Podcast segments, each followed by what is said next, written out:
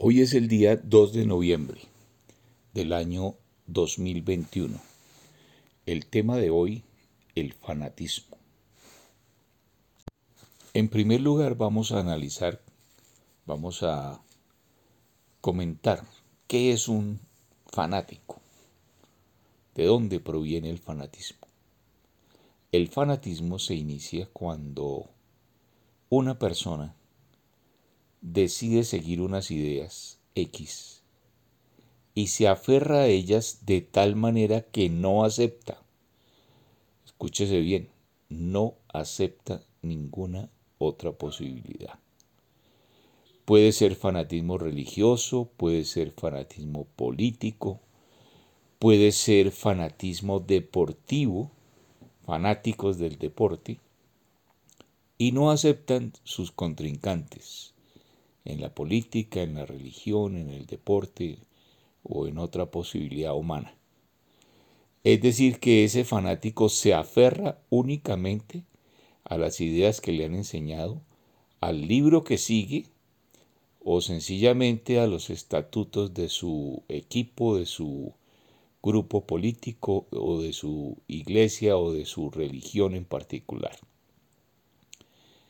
¿Qué problemas conlleva esto y por qué el fanatismo es malo para la sociedad?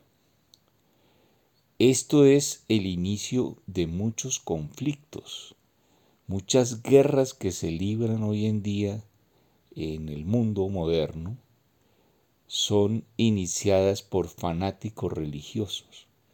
Veamos, por ejemplo, el caso del Medio Oriente. Allí las las posibilidades de paz eh, son lejanas, porque toda esa región está basada en fanatismos religiosos. Ahí están los judíos, están los árabes, están los seguidores de Mahoma, los musulmanes. Y todos ellos, ah, los cristianos también están ahí. Y todos ellos entre sí son fanáticos. Cada uno sigue su libro, cada uno sigue su religión, cada uno sigue su líder y no acepta las otras posibilidades.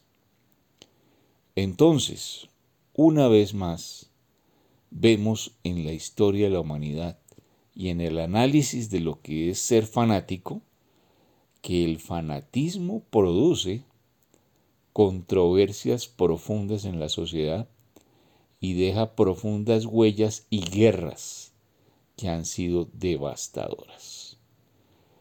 ¿Cuál sería el lado bueno de, este análisis o la conclusión positiva a la cual podríamos llegar con respecto a, los, a las ideas de los fanáticos?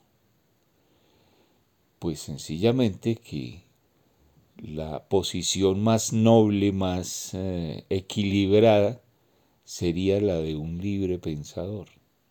¿Por qué? Porque el libre pensador no se aferra a ningún partido político, a ninguna religión, a ningún libro en particular, sino que deja fluir las ideas que se van surgiendo a través de la historia de la humanidad y va tomando de un lado y de otro lo mejor de cada uno de ellos. ¿Para qué? Para establecer un estilo de vida que le produzca armonía, satisfacción, salud y lo lleve a lo que llamamos normalmente felicidad que no es más que la armonía entre el cuerpo, el alma y el espíritu, la tranquilidad interior de saber que estamos haciendo las cosas bien. Bueno, vamos eh, concluyendo. El audio de hoy será breve porque no es necesario extenderse demasiado para aclarar una idea que es el fanatismo. El fanatismo en conclusión, es el aferramiento a una eh, posibilidad y de la cual no quiero desprenderme y no quiero aceptar otras. puede ser basada en un libro religioso, en un libro sagrado, puede ser basada en los estatutos de un partido político o en el seguimiento de un equipo deportivo X.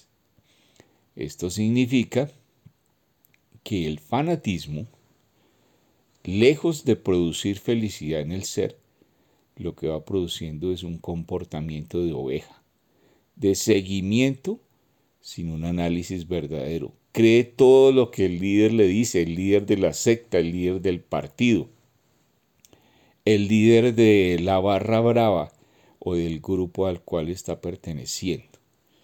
Y no lo analiza, no lo, no lo digiere, sencillamente lo cree, lo sigue y lo hace. Eso es el fanatismo. Cuídense de los fanáticos, cuídense de esas ovejitas de esos lobos vestidos de ovejita, porque en realidad lo único que quieren es atraparlo a usted, hacerse de su espíritu, hacerse de su voluntad, hacerse de su mente, para crearle y llenarle ideas para ganarse su dinero, su voluntad y su lealtad. Tengan mucho cuidado con los fanáticos religiosos, son peligrosos para la sociedad y para la vida familiar. Hay muchas familias destruidas por causa de los fanáticos religiosos. Mucha gente, muchas personas se han distanciado unas de las otras por causa del fanatismo religioso, político o de otras eh, posibilidades.